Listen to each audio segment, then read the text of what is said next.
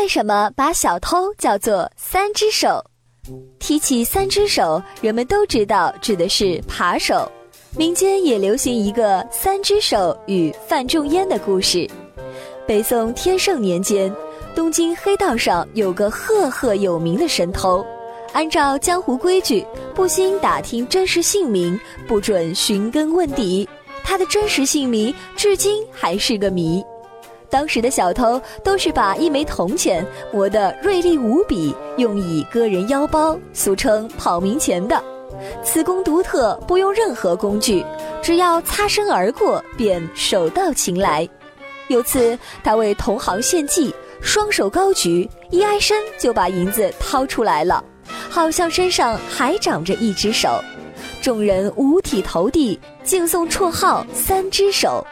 小偷的规矩，然而道义有道。三只手给自己的门徒规定了三不偷：一不偷忠臣义士，二不偷贫寒人家，三不偷良家妇女。门徒必遵三不偷的祖训，否则被视为不孝子孙，逐出山门。一次，三只手的门徒错偷了大忠臣范仲淹的银子，事后不仅加倍奉还，还在银子里加了一张纸条。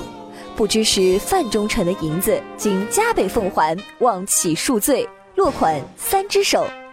范仲淹想到朝廷昏庸，官场黑暗，达官贵人明抢暗夺，竟还不如一个小偷，遂提笔在手写一打油诗：世人都恨道，岂知道亦道？若然都有义，怎会事颠倒？写毕，置笔于案，蔚然长叹。